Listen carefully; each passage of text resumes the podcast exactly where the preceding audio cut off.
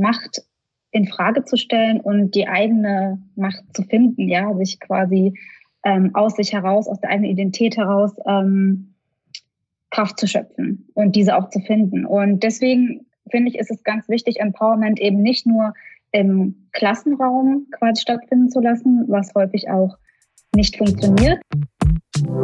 Kleine Pause.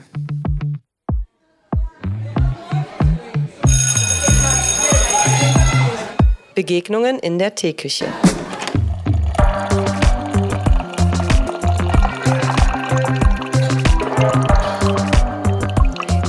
Ich habe es gestartet, also es geht los. Herzlich willkommen Hallo. zu Kleine Pause mit unserer ersten Gästin, also unsere erste Folge endlich mit einer Gästin, ähm, der wir auch direkt Hallo Christina, auch erstmal, sorry. Hallo Nicole. Schön, dass du auch da bist.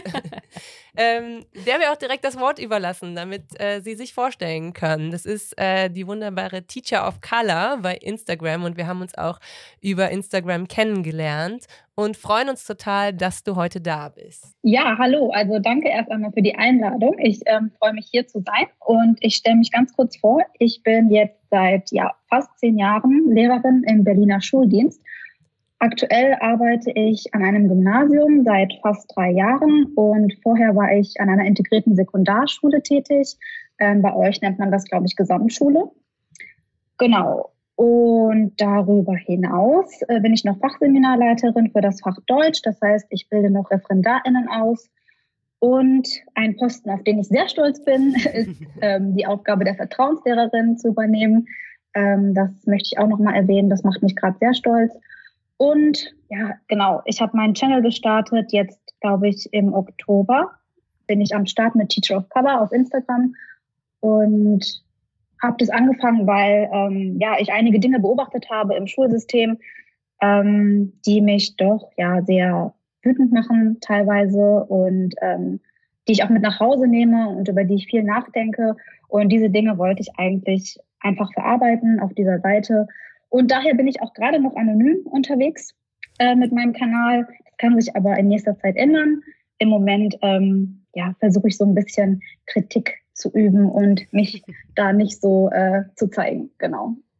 Ja, super. Wir danken dir total herzlich äh, für diese Vorstellungsrunde äh, quasi. Und äh, wie gesagt, Nicole hat das eben schon angedeutet. Wir sind total glücklich, dass du hier bist, total happy und wir freuen uns unglaublich über den Input und dass wir heute endlich äh, quasi eine weitere Stimme sprechen lassen können und nicht nur wir beide hier den Senf in dieser Folge verteilen werden.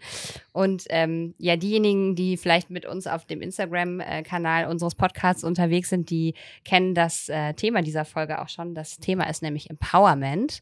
Und ich glaube, das ist in der Vorstellung gerade auch schon deutlich geworden, dass, es, ähm, dass wir gerne zu dritt heute über dieses Thema sprechen wollen. Und ähm, ich glaube, ich würde tatsächlich ganz kurz. Sollen wir das zuerst machen oder erst? Erst die Anekdote. Ich würde sagen, dass wir vielleicht tatsächlich das zuerst machen, weil die Anekdote so gut dazu passt. Okay. Okay. Christina stellt also ganz kurz vor, was Empowerment überhaupt bedeutet, dass ähm, alle so eine kleine Vorstellung davon bekommen. Genau, also das ist jetzt vielleicht auch so ein bisschen schulisch ähm, oder der Schule an sich übergeordnet. Unter Empowerment ist natürlich ein englischer Begriff. Ähm, versteht man das Anstiften zur Aneignung oder besser gesagt Wiederaneignung von Selbstbestimmung über die Umstände des eigenen Lebens. Und es geht dabei oder betont wird die aktive Aneignung oder auch Übernahme von Macht, Kraft, Gestaltungsvermögen von benachteiligten Communities oder Personen. Äh, das Ganze ist natürlich ein Prozess oder will und wird als Prozess verstanden. Ähm, und dieser Prozess verfolgt das Ziel, natürlich auch ähm, gesellschaftliche und äh, strukturelle Machtverhältnisse zu verändern. Ähm, es geht dabei vor allem darum, ähm, die Erfahrungen, die innerhalb dieses Prozesses gemacht werden sollen, ähm, sozusagen zum Beispiel das Erleben von ähm, Solidarität, ähm, aber natürlich auch die Teilnahme oder auch die Schaffung von ähm, Räumen, in denen die eigene Identität nicht in Frage gestellt wird. Ähm, das, das ist quasi der Kern der Sache, ne? auch irgendwie Safe Spaces zu schaffen und letztlich der Wunsch steht natürlich auch im Fokus, oder das Ziel, der Zweck, dass Handlungsstrategien gegen Diskriminierungserfahrungen entwickelt werden und ähm, erworben werden. Habe ich das so richtig gesagt? ja, das klang gut, ja. Danke. Ja, und wie immer steigen wir äh, mit einer Anekdote ein und ähm, möchten natürlich dich sprechen lassen in diesem Fall. Also du darfst heute eine Anekdote zum Thema Empowerment uns und den ZuhörerInnen erzählen. Genau. Ja, genau. Also so, ähm, wie du es jetzt gerade schon erklärt hast, geht es bei Empowerment ja wirklich darum, ähm, auch ja Macht in Frage zu stellen und die eigene Macht zu finden, ja, sich quasi ähm, aus sich heraus, aus der eigenen Identität heraus ähm, Kraft zu schöpfen und diese auch zu finden. Und deswegen finde ich, ist es ganz wichtig, Empowerment eben nicht nur im Klassenraum quasi stattfinden zu lassen, was häufig auch nicht funktioniert, aber dazu kommen wir ja später. Und daher ähm, gliedere ich selbst viel in die Projektarbeit ein. Also an meiner Schule ist es möglich, dass wir innerhalb der Projektwoche selber Projekte anbieten. Diese Projektwoche findet immer am Ende der, äh, des Schuljahres statt, also quasi vor den Sommerferien. Und ähm, vor zwei Jahren war das, glaube ich, da habe ich ein Projekt gemacht mit dem Titel tatsächlich Empowerment. Und mhm. es ging darum, dass wir ähm, ja, uns einfach erstmal mit der Frage beschäftigt haben, was ist Empowerment überhaupt und ähm, wer sind wir überhaupt, wie können wir uns in dieser Gesellschaft positionieren. Und am nächsten Tag hatten wir einen kleinen Workshop mit ähm, iSlam. iSlam ist quasi ein KünstlerInnen-Kollektiv, würde ich sagen, muslimische ähm, KünstlerInnen, die Poetry Slam machen ähm, also in Berlin. Ich weiß nicht, ich glaube, die machen das auch bundesweit. Ähm, und hier in Berlin haben die eben auch quasi Räumlichkeiten, wo sie Workshops anbieten. Und wir sind dann dorthin gefahren und haben einen sehr, sehr tollen ähm, Workshop quasi bekommen, ähm, in dem uns vorgestellt wurde, was Rassismus eigentlich ist, also die Grundlagen von Rassismus und auch von, von Sprache, also was bedeuten die Begrifflichkeiten POC, was bedeutet Weißsein, was bedeuten Privilegien äh, und, und auch so ein bisschen die historische Einordnung von Rassismus. Und ähm, danach haben die SchülerInnen auch selber noch Szenen entworfen. Also sie wurden dann auch noch ähm, künstlerisch aktiv sozusagen und haben ähm, Szenen zum Thema Rassismus ähm, selber gespielt, also so kleine Sketches entworfen. Ähm, vor allem dann Rassismus in der Schule natürlich, also die Erfahrungen, die sie in der Schule machen. Und am Ende des Workshops, ähm, ich weiß gar nicht, ob es am selben Tag war oder oder dann im neuen Schuljahr. Auf jeden Fall ähm, kam eine Schülerin auf mich zu und ähm, sagte zu mir, ja, ich bin total froh oder freue mich total darüber, dass ich POC bin. Also sie hat quasi diesen Begriff bei diesem Workshop ähm, für sich angenommen und hat den auch erlernt an dem Tag, würde ich sagen. Ähm, und hat erkannt, dass sie zu einer bestimmten Gruppe dazu gehört. Und das hat sie in dem Sinne natürlich empowert, weil sie dadurch gesehen hat, wo sie sich in dieser Gesellschaft ähm, verorten kann und was sie vielleicht auch damit machen kann mit dieser Position, die sie in der Gesellschaft hat und wo sie, wo sie auch so ein bisschen hingehört. Es geht ja auch um dieses ähm, Communities schaffen, ne? ähm, sich organisieren, gemeinsam etwas bewegen. Und ich glaube, dass da so ein kleiner Anstoß gegeben wurde, ähm, ja, um diesen Weg jetzt zu beschreiten. Und das fand ich halt doch sehr, sehr schön. Vielen Dank. Also auch direkt würde ich sagen, erstmal auch vielen Dank für die Arbeit. Ich glaube, man erkennt ähm, an dem, was du gerade erzählt hast, dass ähm, bei so Themen auch immer ganz schön viel da dazugehört. Ne? Also dass auch ähm, LehrerInnen, die solche Projekte machen, sich natürlich auch mit dem Thema auseinandersetzen müssen, um solche tollen Momente zu ermöglichen und ähm, das irgendwie ja in, in das Leben der SchülerInnen reinzuholen. Das finde ich äh, ein ganz, ganz schönes Beispiel und äh, total inspirierend, schon äh, von der ersten Sekunde gefühlt des Podcasts, der Folge an. Vielleicht können wir da auch so ein bisschen starten, denn du hast ja jetzt schon angesprochen, dass ähm, dass in Schule oft gar nicht so einfach ist zu sagen, kann man da überhaupt empowern oder kann man es nicht. Und ich glaube, bevor wir darüber sprechen, was es für Möglichkeiten gibt, vielleicht trotz dieser Problematik und natürlich auch unseren ZuhörerInnen damit vielleicht ein bisschen was an die Hand geben können, ist es wichtig, äh, dieses Problem in Anführungsstrichen ähm, oder diese, diesen Diskurs darüber erstmal aufzumachen. Ne? Also per Definition, das haben wir jetzt gehört, wissen wir, was Empowerment ist. Jetzt muss man das irgendwie in den Kontext Schule setzen. Ja, also vielleicht würde ich dich bitten, weil du es schon angesprochen hast, äh, da mal kurz so ein bisschen drauf einzugehen. Du hast ja auch vor zwei Tagen, glaube ich, einen super interessanten Post gemacht, der dazu passt, also zu diesen Machtverhältnissen auch ein bisschen. Ja, genau.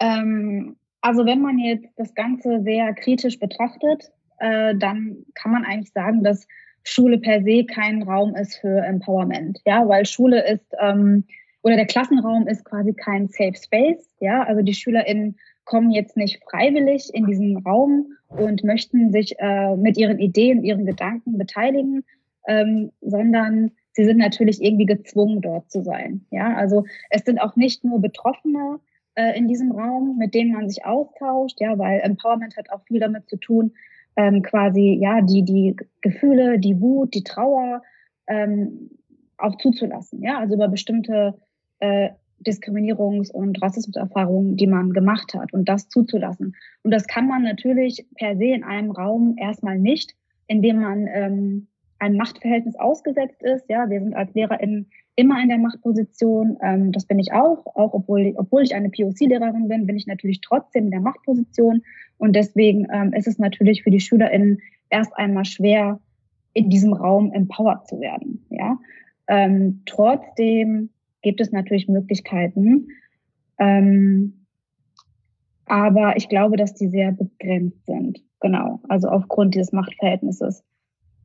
Ja, mhm. vielen Dank. Ja, total. Ähm, ich, mir sind jetzt gerade, während du gesprochen hast, wieder so viele Dinge durch den Kopf gegangen.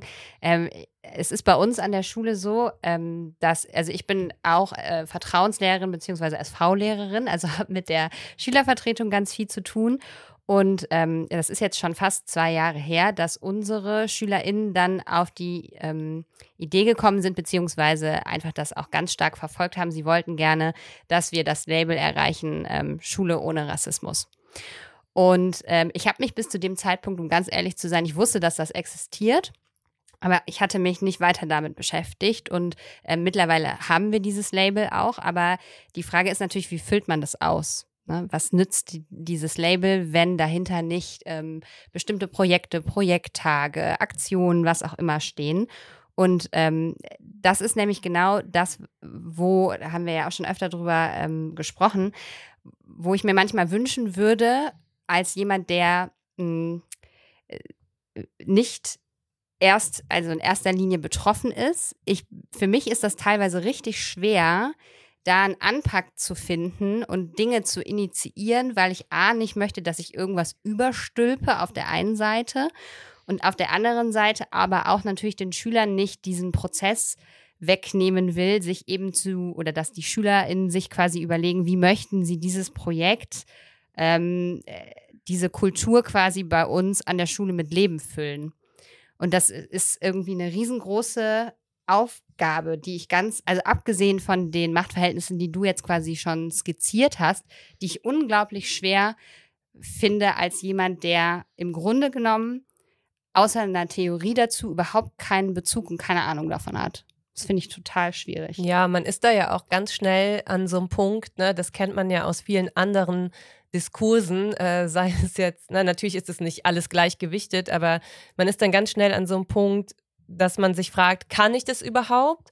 Und heißt das im Umkehrschluss dann, wenn die Antwort eher Nein ist, sollte ich deshalb dann gar nichts tun. Mhm. Ne? Das ist ja auch wie bei dem Label selber, da haben wir auch schon sehr oft drüber diskutiert. Eine Schule ohne Rassismus gibt es nicht, leider. Ne? Das ist ja eine absolute Zieldimension, die aber unrealistisch ist. Ähm, und man sollte vielleicht versuchen, Schule gegen Rassismus zu werden. Wie äh, wird man das? Ne? Inwiefern reicht so ein Label aus? Und wenn man das dann negiert, ist es dann gleichzeitig, äh, bedeutet es dann gleichzeitig, ja, dann lässt man es halt, ne, mhm. weil es eh nicht funktioniert. Und ähm, ich glaube, das ist logischerweise eine rhetorische Frage. Ne? Die Antwort muss darauf irgendwie Nein sein. Aber da muss man wahrscheinlich ein bisschen sortieren. Was meinst du? Also, mhm. wie kann man da unterscheiden? Ja. Genau, also ich fände es äh, sogar am besten, wenn man sich rassismuskritische Schule nennen würde, glaube ich. Ja, ähm, und nicht Schule gegen Rassismus. Ähm, weil da noch so ein bisschen die Selbstreflexion mit reinspielt, ne? also als Institution ähm, diesen Weg, den man halt gehen sollte, weil natürlich sollte das eigentlich auch nicht nur bei den SchülerInnen anknüpfen, sondern auch die LehrerInnen müssten natürlich eigentlich bestimmte ähm, ja, Workshops, Trainings und so weiter durchlaufen, um diskriminierungskritisch sein zu lernen, ja, weil das ist ja etwas, was wir lernen müssen. Ähm, das kann ich auch gleich sagen. Also es ist jetzt nicht so, ich bin nicht äh, in das Schulsystem gekommen und ich war irgendwie diskriminierungskritisch, sondern dieses System hat mich dazu gemacht, weil ich eben Ungerechtigkeit beobachtet habe. Und ähm, es hat mich ja auch Jahre gekostet, mich damit auseinanderzusetzen, mich einzulesen, mich zu reflektieren, mich zu hinterfragen, ähm, Fehler zu machen, nochmal von vorne anzufangen, ja, äh, zu glauben, ich hätte den Weg gefunden, dann wieder den neuen Weg einschlagen. Also das, das sind ja Dinge, die, die brauchen Zeit. Und ähm, ich glaube, was wichtig ist, als weiße Lehrerin oder Lehrer tatsächlich den Raum zu öffnen für Menschen, die an die Schule kommen. Also innerhalb dieser AG auch zu sagen, ähm, ich habe hier meine Grenzen, bestimmte Dinge kann ich einfach nicht, weil ich eben die Lebensrealität der SchülerInnen in dem Punkt einfach nicht verstehen kann. So, ich kann das nicht nachfühlen. Und dann eben Menschen äh, an die Schule zu holen, die das eben können, die etwas repräsentieren ähm, ja, zu denen die SchülerInnen vielleicht auch ähm, eine Verbindung aufbauen können, eine Verknüpfung ähm, und sich vielleicht selbst irgendwie wiedererkennen, ja, in dieser Person. Und ich glaube, dadurch passiert eben viel, viel mehr, als wenn wir als LehrerInnen versuchen, so zwanghaft unsere SchülerInnen zu empowern. Ja, äh, das funktioniert halt leider oft nicht. Und es hat auch so ein bisschen etwas vielleicht, ja, mit dem Alter zu tun. Also ich würde sagen, jüngere Menschen an die Schule zu holen, ja, die vielleicht so Mitte 20 sind, das macht auch nochmal einen Unterschied. Ne? Die ähm, SchülerInnen können da einfach eine andere Verbindung aufbauen. Genau, also den Menschen, also BPOC die Möglichkeit zu geben, in den Raum Schule zu kommen, ja, und einen freiwilligen Raum zu schaffen. Also Menschen, die jetzt an dieser AG teilnehmen, machen das ja in der Regel auch freiwillig, ja. Ähm, trotzdem ist es natürlich immer noch in der Struktur der Schule angelegt und wenn man einmal in der AG ist, ist man da drin, dann kommt man da vielleicht nicht mehr raus, weiß ich jetzt nicht. Ähm, aber es ist vielleicht zu einem kleinen Teil freiwillig und dann ähm, kann da, glaube ich, auch etwas passieren. Ja, also sich selbst quasi zurückzunehmen, zu sagen, ähm, ich öffne den Raum jetzt, ich nehme mich zurück, ich gebe jetzt anderen die Bühne, die ähm, einen Zugang zu meinen SchülerInnen finden. Ich glaube, das ist ganz wichtig innerhalb dieser sehr problematischen AG, also mit dem Titel problematischen AG. Ne? Ja, und mit den äh, Schirmherrinnen, ne? Das war, sollte man vielleicht in dem ja. Fall äh, aufgrund der Aktualität auch nochmal betonen, ne? dass äh, ähm, man da auch kritisch auf diese Projekte schauen muss. Also man muss natürlich auch schauen, wer steckt hinter den Projekten und gebe ich durch diese Projekte überhaupt den richtigen Leuten wiederum Raum oder sind das auch ähm, irgendwelche, ich äh, überspitze das, ne, irgendwelche PolitikerInnen oder ähm, Menschen des öffentlichen Lebens, die auch versuchen, sich dadurch so ein bisschen reinzuwaschen, dass sie äh, so ein Projekt machen, weil es sich halt gut anhört. Ne? Also auch da, glaube ich, ist ähm, wie insgesamt auch ähm, die erste Aufgabe für jeden, der oder die in der Schule arbeitet, ein Fundament zu schaffen, überhaupt selber in der Lage dazu sei, äh, in der Lage dazu zu sein, diese Dinge zu diagnostizieren, in Anführungsstrichen. Ne? Also man muss sich eben erstmal selber die Tools aneignen, das hast du ja auch gesagt. Ne? Und es hat ganz viel mit Selbstbildung zu tun und es findet in der Lehrerinnenausbildung momentan ja einfach noch viel zu wenig statt ähm, das selber ja hinzubekommen und zu wissen, sich Wissen aneignen, lesen und so weiter, um überhaupt empowern zu können. Also wenn ich das nicht kann, so, ähm, wenn ich mich da nicht selber ähm, ja, weitergebildet habe, dann ist es, glaube ich, wenn ich dich jetzt auch richtig verstanden habe, ne, oder auch aus meinem Verständnis heraus, was ich jetzt bisher so habe, generell erstmal schwierig. Ne? Dann, dann kann ja auch das in eine völlig falsche Richtung gehen. Ne? Also da muss man ja auch vorsichtig sein, was man dann tatsächlich macht. Also haben wir dadurch quasi so einen ersten Schritt, ne, so Grundlagen bei sich selber schaffen, ne, sich, ähm, sich Wissen aneignen und einen zweiten Schritt mit ähm, Menschen mit Expertise zusammenarbeiten und nicht immer alles aus sich selbst heraus so überstülpen wollen, ne? damit man auch diese Machtverhältnisse versucht, zumindest auch wenn sie in der Schule die ganze Zeit da sind, so ein bisschen aufzulösen. Vielleicht können wir einfach noch so weitere, ähm, ja, so ein paar weitere Dinge sammeln, die dabei auch noch wichtig sind, wenn man es denn versuchen möchte, obwohl es in der Schule von sich aus schon ein bisschen kompliziert ist, es anzugehen? Ja, also man muss ja jetzt auch nicht unbedingt das im Rahmen von äh, dieser Schule ohne Rassismus AG machen. Ja. Ne? Man kann ja auch quasi ähm, eine andere AG anbieten ähm, und sie einfach auch Empowerment AG nennen, ja, und ähm, vielleicht SchülerInnen an Bord holen, die Lust haben, auch diese AG zu leiten, vielleicht auch, ja. Ähm, bei der Leitung ist natürlich auch so eine Sache, müsste man sich jetzt schon überlegen, ob eine weiße Lehrkraft jetzt die richtige Person ist, um diese AG zu leiten. Ja, am besten wäre es natürlich, ähm, es gäbe eine POC-Lehrkraft, BPOC-Lehrkraft, die das machen möchte, die sich damit auskennt, die Lust hat darauf und zu der die SchülerInnen auch ein gewisses Vertrauensverhältnis haben. Ne? Äh, weil es bringt ja überhaupt nichts, wenn jemand diese AG macht äh, und die SchülerInnen möchten gar nicht zu dieser Person. Ja, also da muss man natürlich auch ein bisschen gucken. Noch besser fände ich es ehrlich gesagt, man würde auch da wieder mit einem Träger zusammenarbeiten. Ähm, das, die Möglichkeiten gibt es ja, also ein Träger, der vielleicht intersektional arbeitet, ja, der ähm, sich mit diesem Thema schon befasst und verschiedene, die verschiedenen Diskriminierungsformen quasi auch auf dem Schirm hat, ja, weil es geht ja auch nicht nur um Rassismus, es geht ja auch um das Zusammenspiel der verschiedenen Formen. Ähm, und einfach mal zu gucken im eigenen Umfeld oder in der Stadt, in der man wohnt, welche Träger gibt es da eigentlich? Kann man TeamerInnen mit an Bord holen, die einmal die Woche an die Schule kommen und das anbieten?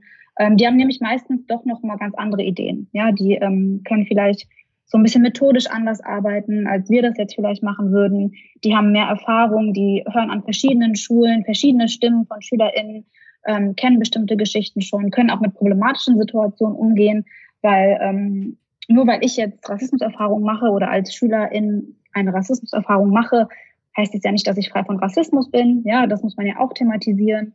Also spielen ja sehr, sehr viele Sachen mit rein. Ne? Ähm, genau, war die Frage jetzt bezogen auf, auf AGs oder war das auch bezogen auf Unterricht oder andere Sachen? Allgemein. Ich glaub, allgemein also ich genau. glaube, es wäre ähm, einfach ganz cool, wenn wir so ein paar wie soll ich das sagen, so ein paar Grundpfeiler des Empowerments dadurch irgendwie aufstellen könnten. Ja, genau. Ja, also wichtig ähm, finde ich es auch noch quasi, dass ähm, SchülerInnen so ein bisschen erkennen, ähm, dass sie eine Community bilden, ja, also dass sie irgendwie, ähm, dass es Dinge gibt, die sie verbinden und daraus eine gewisse Kraft schöpfen können. Weil ich weiß nicht, ob ihr das kennt, aber ich hatte zu Beginn oft Klassen, in denen ich das Gefühl hatte, die arbeiten hier gegeneinander auch manchmal, ja. Also wenn äh, die Stimmung nicht immer so gut ist, ja, also die, die Atmosphäre in der Klasse nicht so gut ist, ähm, dann gibt es natürlich auch viele Konflikte. Und irgendwie zu zeigen, okay, ähm, ihr habt so viel gemeinsam und ihr könnt aus dieser Gemeinsamkeit auch Kraft schöpfen, wenn ihr ähm, zusammenhaltet und euch organisiert und das nicht nur in der Schule macht, sondern auch rausgeht, ja, und ähm, zu Demos geht oder keine Ahnung, äh, zu ähm, anderen ähm, ja, Orten, an denen ihr mit Jugendlichen zusammen sein könnt, die eben dasselbe Verständnis haben, ja, und ähm, euch da organisiert, also nicht nur innerhalb der Schule und das auch so ein bisschen anzuregen. Also diese Solidarität, ja, also dass man Solidarität ähm, aufbaut und gemeinsam irgendwie etwas Neues schafft, innerhalb und außerhalb der Schule. Ne? Ist natürlich auch problematisch, weil wenn SchülerInnen zu empowered sind, fangen sie an, Dinge zu kritisieren. Ja, sie machen das, ja, sie machen das, äh, sie kritisieren ähm, LehrerInnen, die ungerecht sind, ja, sie äh, bringen Rassismus ähm, zur Sprache. Sie sagen, das war rassistisch, das möchten wir nicht. Sie gehen zur Schulleitung, sie beschweren sich. Und ähm, das ist auf der einen Seite total toll und lobenswert. Und ich bewundere meine SchülerInnen dafür, dass sie das machen. Aber auf der anderen Seite sind sie eben in dieser Institution gefangen, die sie dafür abstraft. Ja, also es kann ähm, natürlich sein, dass sie dadurch schlechtere Noten bekommen, dass ihnen vielleicht bestimmte Dinge verwehrt werden ähm, oder dass die Schulleitung sie einfach sehr kritisch beurteilt. Ja, also diese Dinge können ja auch passieren. Und deswegen, ähm, ja, ist es halt immer so ein zweischneidiges Ding.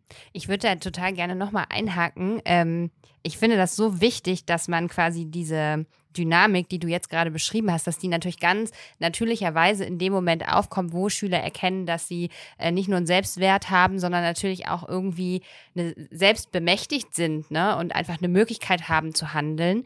Und äh, das ist natürlich in Schule sehr schwierig, weil es ist ein System, was das zwar einerseits fördern soll, aber andererseits natürlich auch äh, automatisch in sich schon die Grenzen beherbergt dessen, ähm, wo halt eben Selbstbemächtigungsprozesse auch aufhören müssen, so sozusagen im, im schulischen Kontext. Und äh, genau das, was du gerade beschrieben hast, ich stelle mir das jetzt so vor, ähm, ist teilweise bei uns auch schon vorgekommen ich muss ja in dem Moment, wo ich das eine mache, nämlich ähm, die SchülerInnen versuche zu empowern, gleichzeitig auch eine Sensibilisierung im Kollegium schaffen. Denn äh, das, da treffen ja sonst zwei Pole aufeinander. Der eine ist gerade dabei, sich weiterzuentwickeln und lauter zu werden und, und Kraft äh, zu generieren. Und dann auf der anderen Seite sind da die Kolleginnen, die dann vielleicht teilweise auch völlig überfordert sind mit der Situation. Und da glaube ich, bevor das passiert, müsste man doch vorbeugen und irgendwie sagen, okay, ich schule jetzt das Kollegium. Ganz bewusst. Ne? Also ich gehe da irgendwie in ein Training und so weiter. Und die Ideen sind bei uns an der Schule auch schon aufgekommen. Jetzt frage ich mich aber, wie mache ich das? Weil das ist ja völlig unabhängig ähm, vom Thema. Oft so, dass nicht alle Kollegen sagen, ich freue mich riesig, jetzt eine Fortbildung zum Thema XY zu machen. Wie mache ich das? Was hast du irgendwelche Ideen, wie man langsam, vorsichtig ein gesamtes, so auch in sich natürlich total vielfältiges Kollegium dahin führen könnte, zu sagen, ja, wir machen das jetzt. Ich lasse mich mal drauf ein. Mhm. Ja, schwierige Frage. ja, weil wir wissen das alle. Ähm, es gibt viele Abwehrmechanismen, ja, Fragilität und ähm, es ist nicht einfach, sich mit diesem Thema zu beschäftigen, weil man sich selbst in Frage stellt und ähm, vielleicht auch alles, was man vorher gemacht hat, wie man agiert hat, in Frage stellt. Ne? Ähm, und man kann, also ich glaube, man kann jetzt niemanden dazu zwingen, ja, irgendwie ähm, rassismuskritisch zu werden. Das ist schon irgendwie klar. Aber man kann trotzdem innerhalb der Schule versuchen ähm, zu zeigen, wir als Institution möchten aber diesen Weg gehen und das kann man, da kann man anfangen beim Schulprogramm. Ja, man kann Dinge im Schulprogramm festsetzen, ähm, im Leitbild festsetzen und sagen, ja, so eine Schule sind wir. Und ähm, eine Arbeitsgruppe bilden mit Menschen, die sich eben mit bestimmten Fragen auch dann beschäftigen wollen. Ähm, und ich finde es halt auch wichtig, dass ja, dass man sich zusammentut und diese Gruppe dann tatsächlich auch ähm, Forderungen stellt, ne? also an, an das Kollegium. Und das ist auch schwer. Ich habe das auch erlebt an meiner alten Schule.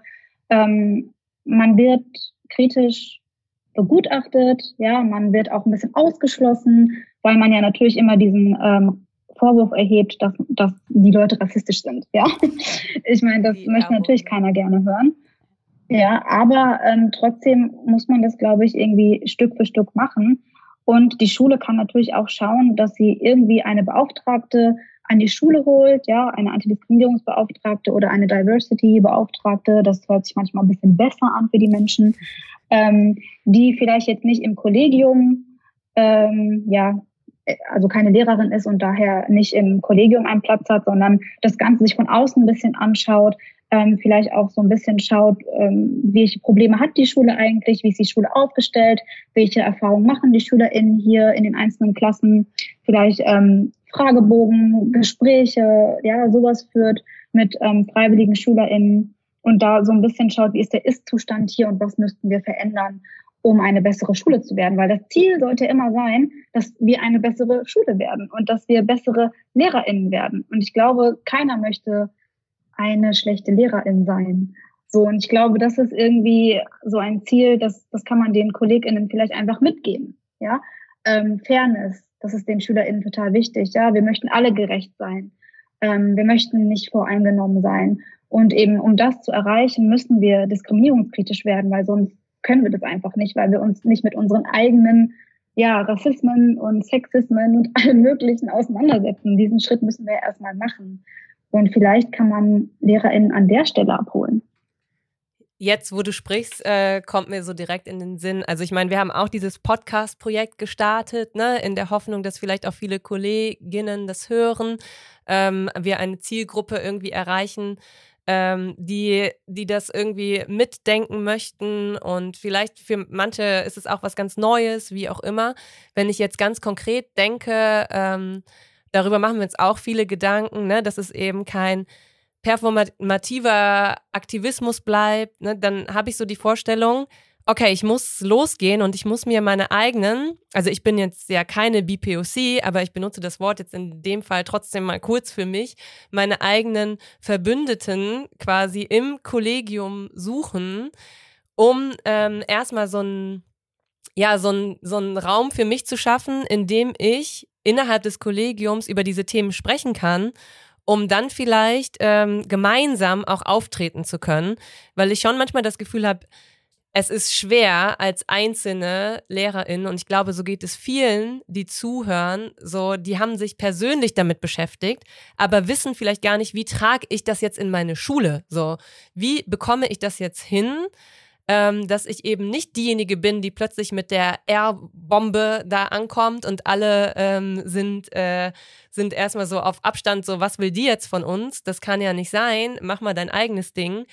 Also ich glaube, vielleicht ist das auch was, was man machen kann, dass man wirklich bewusst mal schaut, okay, wen kann ich mal ansprechen und sagen, hey, lass uns doch mal ähm, irgendwie in der Teeküche haha, ne, ein, äh, ein, ein Kaffee oder was weiß ich was ähm, trinken und bewusst darüber sprechen. Weil es gibt ja viele, die ja. sich irgendwie, ne, man, also ich möchte jetzt auch gar nicht sagen, so ganz viele beschäftigen sich überhaupt nicht damit und so. Also ich glaube schon, dass es viele irgendwie sich Gedanken darüber machen, aber man muss sich irgendwie formieren. Ne? Also man muss irgendwie merken, okay, wir müssen eine Gruppe bilden, die sich dafür jetzt bewusst einsetzt. Und ich habe oft das Gefühl, dass das alleine auch so überfordernd ist. Ja, voll. Also es ist sehr überfordernd. Es kommt auch immer so ein bisschen drauf an, ähm, wie die Schulleitung tickt, ne? ob man das Gefühl hat, die ist jetzt überhaupt offen dafür. Ähm, dementsprechend positionieren sich ja auch KollegInnen dann, ja, sprechen Sachen vielleicht eher an oder eher nicht an. Und ähm, es bringt mir jetzt als POC-Lehrerin einfach gar nichts, wenn die Leute mal zu mir kommen und mich Dinge fragen, ja, oder irgendwie sagen, ja, wäre ja voll cool, wenn wir mal rassismuskritisch arbeiten würden. Ja, weiß ich. so, äh, bitte nutzt dein Privileg, ja, äh, such dir eine Gruppe, mit der du das diskutierst und ähm, ja, mach dir einen Termin bei der Schulleitung. Bitte geh dahin und sag, ähm, ich fühle mich nicht professionell genug, ich möchte qualifiziert werden. Ähm, eine, eine Lehrerin hat mal zu mir gesagt, eine Kollegin, ich habe immer das Gefühl, als wäre eine Plexiglasscheibe zwischen mir und den SchülerInnen. Und ich weiß nicht, wie, wie ich das überwinden soll. Ja, das ist diese Scheibe, weil da sind bestimmte Dinge zwischen den SchülerInnen und dir und die sind nicht bearbeitet. Ja. Ähm, und um dieses Gefühl loszuwerden, muss eben etwas passieren. Und ähm, deswegen finde ich es total wichtig, dass man im Kollegium guckt, wer ist denn hier so ein bisschen sensibel, wen kann ich denn jetzt hier mitnehmen und wirklich sich da zusammen aufstellt. Und wenn man fünf, sechs Leute mitnimmt, ist das halt was ganz anderes, als wenn man alleine dahin geht. Ja, also ich habe schon oft bei meiner Schulleitung gesessen und es war nicht so positiv letztendlich, weil ich bin halt betroffen. Natürlich ist es dann immer dieses, ähm, ich spreche jetzt aus meiner Perspektive und ich bin ja so sensibel oder emotional, was dieses Thema angeht. Ne? Ähm, da werde ich dann in so eine bestimmte Ecke gestellt und äh, das kann halt einfach nicht sein. Also es wäre total wichtig, dass eben gerade ja weiße LehrerInnen ja sich das, also das einfach einfordern für sich. Das ist ja auch nochmal eine ganz äh, interessante Perspektive, die du hier aufmachst, weil ich ganz oft das Gefühl habe und glaube ich viele andere Kolleginnen auch, dass man eben sich als weiße, privilegierte Lehrerin eben äh, nicht immer ganz zu Recht für dieses Thema engagiert. Und äh, auf der anderen Seite kann es natürlich auch eine Hilfe sein, wenn man nicht aus der betroffenen Perspektive spricht, aber gleichzeitig sagt, ja, ich erlebe ja die Betroffenheit und das ist ähm, einfach etwas, was ich nicht möchte, weil ich in einem sozialen System unterwegs bin und weil ich sehe, dass wir eine gesellschaftliche, gesamtgesellschaftliche Verantwortung haben. Und natürlich, das finde ich auch nochmal wichtig, was du gerade angeführt hast, ist natürlich auch ein Stück weit, ähm, diese ganzen Vibes, die da unterwegs sind im Unterricht und in der Schulgemeinschaft und äh, so weiter, das ist ja was, das ist letztlich hinderlich für jegliches Lernklima, was ich herstellen möchte. Und es hindert mich natürlich auch am professionellen Handeln letztlich. Und das finde ich sind so richtig schlagkräftige Argumente, gerade glaube ich für SchulleiterInnen. das äh, ist nicht was, was man einfach mal so vom Tisch wischen kann. Ne? Das ist, finde ich, total wichtig. Genau, also da, ja, da hast du gerade ein wichtiges ähm, Schlagwort gesagt, nämlich Professionalisierung. genau, also äh, ja, es, ist, es sollte halt nicht nur um Sensibilisierung gehen, ja, weil Sensibilisierung ist irgendwie sowas, ich kann mich freiwillig entscheiden, möchte ich jetzt sensibel sein, möchte ich Rassismus erkennen oder nicht, sondern es sollte halt eigentlich um Professionalisierung gehen, ne? also in, in Bezug auf die verschiedenen Diskriminierungsformen. Und ähm, das ist vielleicht tatsächlich so ein Argument, das man ganz gut anbringen kann. Ähm, ich habe noch eine also so, wir haben jetzt sehr viel über dieses Systemische gesprochen und ich habe so ein, ein kleines, ja, wie soll ich das nennen, Bedenken, dass ich mir vorstellen könnte, dass man trotzdem ähm, in so einer Situation ist, in der man denkt, boah, das kann ich an meiner Schule nicht. Also so, das, das ist irgendwie nicht möglich und deshalb vielleicht dennoch, auch wenn wir jetzt ganz deutlich gemacht haben, dass das vielleicht so Priorität haben muss, ähm, dennoch vielleicht nochmal das Thema was kann ich denn als Einzelperson, also als Lehrerin, vielleicht trotzdem machen, auch wenn ich weiß, ich löse damit das Problem nicht in meinem eigenen Unterricht ähm, oder zumindest im ja, im erweiterten Rahmen meines eigenen Unterrichts, weil ich kann mir schon vorstellen, dass das für viele ja auch ein, ein langer Prozess ist und vielleicht sind wir jetzt in einer glücklichen Situation, wo wir sagen, wir sind seit äh, Jahren an der Schule, wir haben ein gewisses Standing, wir machen jetzt das und ich ähm, traue mich das, ne? Also ich kann das machen, ich äh, gehe jetzt morgen los und starte das Ganze. Aber es gibt ja auch ähm, AnfängerInnen, ne, vielleicht auch ReferendarInnen, die sich nicht in der Position fühlen, das jetzt äh, direkt in Angriff zu nehmen, aber gleichzeitig von Anfang an irgendwie was beitragen wollen. Glaubst du, dass ähm, das im Unterricht auch auf eine gewisse Art und Weise funktionieren kann? Und wenn ja, wie? Gibt es da vielleicht ein paar Beispiele? Ja. Ähm, ja, also auf jeden Fall. Ich denke, man kann ja immer in seinem eigenen Unterricht ähm, Dinge besser machen, ja. Und ähm, das fängt eben an bei den Materialien, die man benutzt. Also ich habe das ja auf meiner Seite ganz am Anfang ähm, auf Insta schon thematisiert, äh, das Thema reproduzierende Lernmaterialien ja, und Schulbücher, ähm, dass man sich die einfach ganz genau anschaut mit einem diskriminierungskritischen Blick und eben bestimmte Materialien aussortiert und dafür andere eben nimmt. Ja, dann sucht man vielleicht ein bisschen länger, aber ähm, es ist dann letztendlich für alle das Beste, das Material nicht zu benutzen, wenn bestimmte Stereotype, Klischees oder Begriffe eben reproduziert werden. Ich glaube, das ist der erste Schritt. Also das versuche ich meinen ReferendarInnen auch immer so ähm, ja, mitzugeben. Ja, dass sie da erstmal kritisch auf das schauen, was ihnen denn da vorgelebt wird, sage ich mal. Und ähm, genau, dann natürlich sich auf die Suche zu machen nach Lektüren, ja, oder ähm, Filmen, ja, oder allgemein Material. Es gibt so viel auf YouTube, das man benutzen kann für den Unterricht. Ja, es gibt so viele coole Kanäle, die man mittlerweile in den Unterricht einbauen kann und äh, sich auch ein bisschen überlegt, ja, welche Themen sind denn jetzt hier relevant für die Jugendlichen? Ähm, für die SchülerInnen, was kann ich denn jetzt hier benutzen, wo die sich eben wiederfinden, wo sie sich repräsentiert fühlen. Ne? Und ähm, es ist natürlich immer, die Gefahr ist immer da, dass es dann trotzdem nach hinten losgeht. Das muss ich dann jetzt auch irgendwie sagen. Ja? Also nur weil man jetzt dieses Material anbietet, heißt es jetzt nicht, dass alle auf einmal total begeistert sind und, und mitmachen, ja, und sich da öffnen und ihre äh, Erfahrungen raushauen, ja. Also weil natürlich äh, haben SchülerInnen auch häufig erlebt, dass wenn sie ähm, ihre Rassismuserfahrungen ähm, darstellen oder erzählen, dass sie dann in Frage gestellt werden, dass ihnen nicht geglaubt wird oder dass das relativiert wird ganz oft. Ne? Das passiert ja auch ganz häufig. Ähm, und da muss man eben gucken, wie bereit ist die Gruppe jetzt zu sprechen. Und man kann halt niemanden auch dazu zwingen. Ne? Das geht natürlich nicht. Aber ich glaube, an der Stelle anzuknüpfen ist ganz wichtig. Also auch, auch zu schauen, ähm, beispielsweise, wenn ich eine Lektüre lese, ja, was sind denn problematische Aspekte in dieser Lektüre? Wird in dieser Lektüre ähm, Rassismus oder Sexismus reproduziert und wie kann ich das dekonstruieren? Also wie kann ich quasi mit dem Blick von heute auf dieses Werk gucken und wie kann ich das irgendwie mit meinen SchülerInnen problematisieren, dass man auch darüber ins Gespräch kommt und es nicht einfach nur so hinnimmt, ähm, ja, dass da jetzt irgendwie ja, keine Ahnung, Effi Briest sterben muss, ne? Und das irgendwie ja am Patriarchat liegt und keine Ahnung. Also, dass man halt diese Dinge auch im Unterricht thematisiert und benennt, das finde ich halt total wichtig, ja.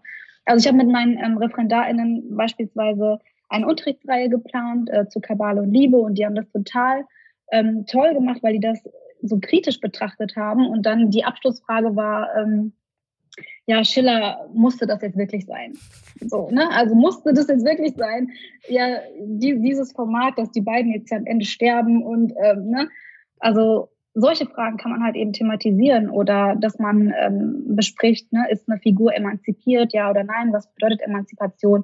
Das sind ja, oder toxische Beziehungen, ja, also alles, was SchülerInnen irgendwie interessiert und wo man ein bisschen in gesellschaftskritische Fragen so reinkommt. Ne? Ja, und von da dann Anfangspunkt findet, um über das eigene zu reden.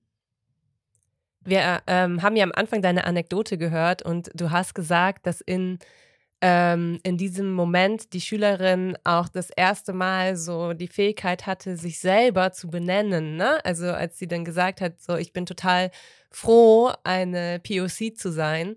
Würdest du sagen, dass man diese ganzen Begriffe, ne, das ist ja auch ein sehr aktuelles Thema, ähm, wirklich beibringen sollte? Und wenn ja, wer? Ne, also ist es eine Aufgabe des Deutsch und äh, im, im Deutschunterricht oder ist es eine Aufgabe im Politikunterricht oder ist es eine Aufgabe generell? Sollten das einfach alle machen? Denn ich habe oft das Gefühl, ich benutze dann diese Begriffe und erkläre die, aber es gibt ja keine Unterrichtsstunde in dem Sinne dazu. Ne? Also das es muss ja irgendwie quasi, sollte das quasi curricular verankert sein, um jetzt ähm, im Fachchinesisch so ein bisschen zu reden. Ja, es wäre natürlich ähm, schön, wenn das so wäre, aber auch da ist ja wieder die Frage mit den Begrifflichkeiten, die vielleicht nicht jeder für sich ähm, annehmen möchte ähm, und die sich vielleicht auch verändern mit der Zeit. Ja, das ist ja alles auch ähm, so ein bisschen im Fluss, dynamisch. Ähm, aber ja, also ich führe diese Begriffe auf jeden Fall ein. Ähm, aber dann, wenn es thematisch natürlich passt. Ja, also ich merke immer, dass meine SchülerInnen am Anfang so ein bisschen Angst haben, diese Begriffe zu benutzen und erstmal so ein bisschen gucken, wie ich jetzt reagiere, wenn sie sagen weiß. Mhm. so, äh, und ich versuche das dann eben zu bestärken. Ja, du kannst das Wort benutzen, benutze das Wort weiß bitte. Ja, es ist eine politische Kategorie. Ähm, wir können das benutzen, um das auszudrücken, was wir sagen möchten. Ähm, und deswegen finde ich es doch sehr, sehr wichtig, diese Begriffe einzuführen. Aber in welchem Unterricht? Ich glaube, das kann man in jedem Fach machen. Ne? Also das, je nachdem, was das Thema eben gerade ist. Ähm, also in meinen Fächern Deutsch und Englisch geht es auf jeden Fall. Ähm, und in anderen Fächern denke ich auch, wenn es jetzt nicht gerade Mathe ist oder so.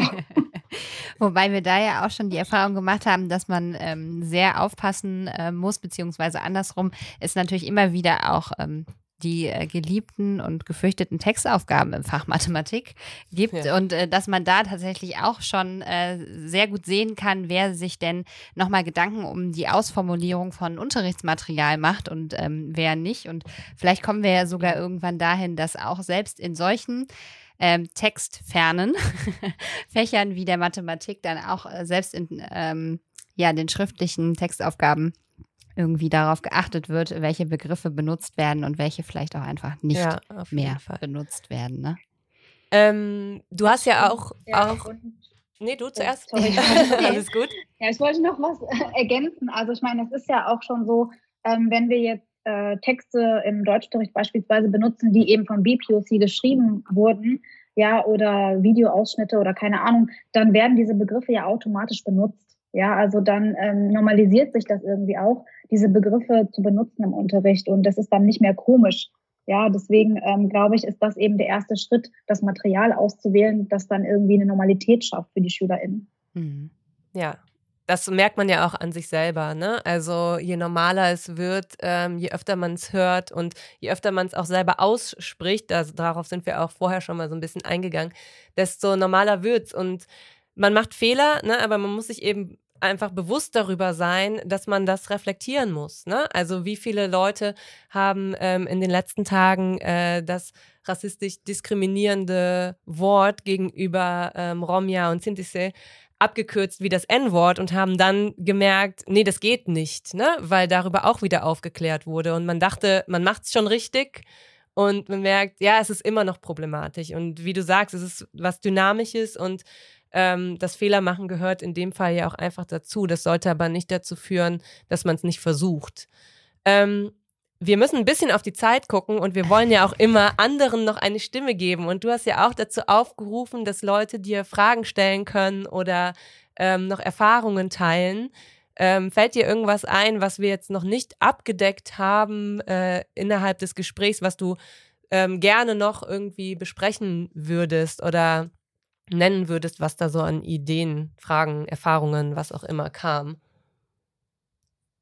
Hm, also viele hatten ähm, gefragt, äh, wie das in Bezug auf die Grundschule aussieht mit Empowerment. Und ähm, ich würde jetzt einfach sagen, es ist eigentlich genau dasselbe. Ja, also man kann das, was wir jetzt besprochen haben, auch auf die Grundschule übertragen. Es geht um Repräsentation vor allem. Ja, es geht darum, ähm, Bücher auszuwählen, in denen SchülerInnen sich wiederfinden oder Filme auszuwählen oder Menschen an die Schule zu holen, ähm, die von ihren Erfahrungen berichten. Ja, das, das können ja AktivistInnen sein, das können auch ähm, AutorInnen sein, die aus ihren Büchern vorlesen und einfach ähm, diese Repräsentation an der Schule zu schaffen. Und ich glaube, das empowert vor allem auch ähm, junge Kinder. Ja. Genau, das war, Entschuldigung, das war eine Frage, die häufiger kam. Und weil ich selber nicht an der Grundschule arbeite, ähm, habe ich da jetzt vielleicht nicht die Erfahrungswerte, aber ich denke, das ist eine Antwort darauf. Vielen, vielen Dank. Und an der Stelle, falls uns auch irgendwie GrundschullehrerInnen zuhören sollten, ist natürlich auch ähm, jede und jeder ganz herzlich eingeladen, auch nochmal im Nachhinein natürlich jetzt zu dem, äh, was wir heute alles Wunderbares lernen konnten und gehört haben, auch nochmal Stellung zu beziehen. Und vielleicht gibt es ja auch schon Projekte, Projektträger, irgendwas, äh, was jemand gemacht hat an der Grundschule. Ähm, da freuen wir uns natürlich auch über äh, Rückmeldung und Feedback. Ne? Definitiv. Ja, ja. ich würde sagen, ähm, es ist Zeit für die Hausaufgabe und wir haben ähm, das ja in den letzten Folgen so gemacht, dass wir uns gegenseitig ähm, die Hausaufgaben gegeben haben, möchten das natürlich aber, wenn wir Gäste oder Gästinnen da haben, ähm, auch gerne übergeben ne? weil wir ja von Anfang an gesagt haben, es soll hier nicht äh, um uns gehen und wir sind diejenigen, die auch noch äh, viel zu lernen haben. Deshalb darfst du uns äh, eine Hausaufgabe geben. Du darfst sie einzeln stellen, du darfst sie aber auch an uns beide stellen. Du darfst auch dir eine Sekunde genau, also gerne Zeit nehmen, nachzudenken. ja. Ja, also ich glaube, es ähm, ist so ein bisschen deutlich geworden, ähm, warum ich ähm, es schwierig finde, Empowerment innerhalb der Institution halt wirklich zu leben, ja, weil es eben auch ein politischer Begriff ist. Und ich würde sagen, eure Hausaufgabe wäre es eigentlich, ähm, Träger zu finden, Organisationen zu finden, ähm, die ihr an eure Schule holen könnt und die eure SchülerInnen empowern können und dass ihr mit euren SchülerInnen rausgeht in diese Welt und mit ihnen quasi auch außerschulisch ähm, empowernd arbeitet an, an Projekttagen oder auch, ähm, wenn es um Exkursionen geht, also zu allen möglichen Gelegenheiten eigentlich, oder dass ihr eben auch ähm, nach dem Unterricht Spaces schafft, ja, also dass da ihr schaut, ähm, können wir hier einen Abend etablieren, an dem AutorInnen vorlesen, können wir Menschen einladen, die erzählen. Ähm, es muss auch nicht immer irgendwie jetzt etwas Vorgelesenes sein. Ja, es gibt ja auch Performances, die an der Schule stattfinden können, ähm, Theaterstücke, in denen das Thema Rassismus oder Diskriminierung allgemein ähm, vorkommt, wo bestimmte Erfahrungen verarbeitet werden von SchülerInnen und dass die eben einen Raum finden und ich, Räume zu öffnen. Also das ist eigentlich, glaube ich, mein Hauptappell. Ähm, vielleicht kann ich noch eine Sache erzählen. Haben wir noch Natürlich. Zeit? Ja. ja. Ja, genau. Also ich hatte vor, ich weiß nicht mehr, vor anderthalb oder zwei Jahren ähm, die Chance, Black Lives Matter Aktivistinnen an die Schule zu holen. Ähm, die kamen aus den USA tatsächlich und es war in Kooperation mit einer Stiftung und es war mein Englischunterricht und ich habe eigentlich gar nichts gemacht, außer dass ich diese Menschen an die Schule geholt habe. Es waren fünf Menschen. Ich habe fünf ähm, Gruppentische quasi im Raum organisiert und ähm, es war dann wie so ein ähm, Gespräch, das so rotiert ist. Ja, so die SchülerInnen konnten mit jeder Person so zehn Minuten oder 15 Minuten ähm, sprechen und ähm, also eigentlich ist gar nicht viel passiert in dieser Stunde. Ja, es wurde einfach nur erzählt und zugehört, aber die SchülerInnen waren so krass empowered und es war so eine gelöste, tolle Stimmung in diesem Raum. Also die wollten sich auch gar nicht davon trennen, von diesen Menschen, die da gekommen sind. Die haben immer wieder gesagt, boah, können Sie nicht noch länger bleiben und können, können wir das nicht öfter machen? Können die nicht jede Woche kommen? Mhm. So, ja, also so etwas irgendwie zu schaffen und Raum zu schaffen. Ich glaube, das ist ganz, ganz wichtig und eben Betroffene an die Schule zu holen, ähm, das bringt häufig, glaube ich, mehr, als wenn wir so zwanghaft im Unterricht versuchen zu empowern. Ich glaube, das können wir als Schlusswort so stehen lassen. Ich glaube auch. Ich glaube, alle, die zuhören, sind jetzt äh, sehr inspiriert und ähm, an dieser Stelle vielleicht auch einfach ein riesen, riesengroßes Danke, dass du äh, unsere erste Gästin bist, warst. und wir können natürlich deinen Account allen ähm, Nur empfehlen. ans Herz legen. Ja, wir lernen da auch selber ganz, ganz viel. Also Teacher of Color und dann so ein Unterstrich. Es sind, glaube ich, sogar zwei. Ne? Das ist so ein, Ein längerer Unterstrich. Unterstrich. Aber ihr findet sie ja auf jeden Fall und ähm, wir haben dich ja auch verlinkt. Also wenn man uns zuhört, dann äh, sieht man deinen Account automatisch. Und auch nochmal der Aufruf, gerne auch im Nachhinein einfach zu kommentieren, Dinge zu teilen, irgendwie in den Diskurs einzusteigen. Das äh, würde uns sehr, sehr freuen.